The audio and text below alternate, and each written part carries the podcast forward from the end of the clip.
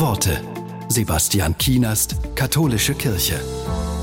Was man von Wölfen lernen kann, das beschreibt die Klavierspielerin Hélène Grimaud. Sie lebt mit Wölfen zusammen und sagt, wir zivilisierten Menschen keuen ständig unsere Vergangenheit wieder oder träumen uns in die Zukunft. Deshalb sind wir so unzufrieden mit uns. Die Wölfe hingegen leben jeden Moment in seiner ganzen Fülle, so wie es die östlichen Religionen lehren. Denn das Einzige, was wir wirklich besitzen, ist das Hier und Jetzt. Die Erfüllung des Augenblicks.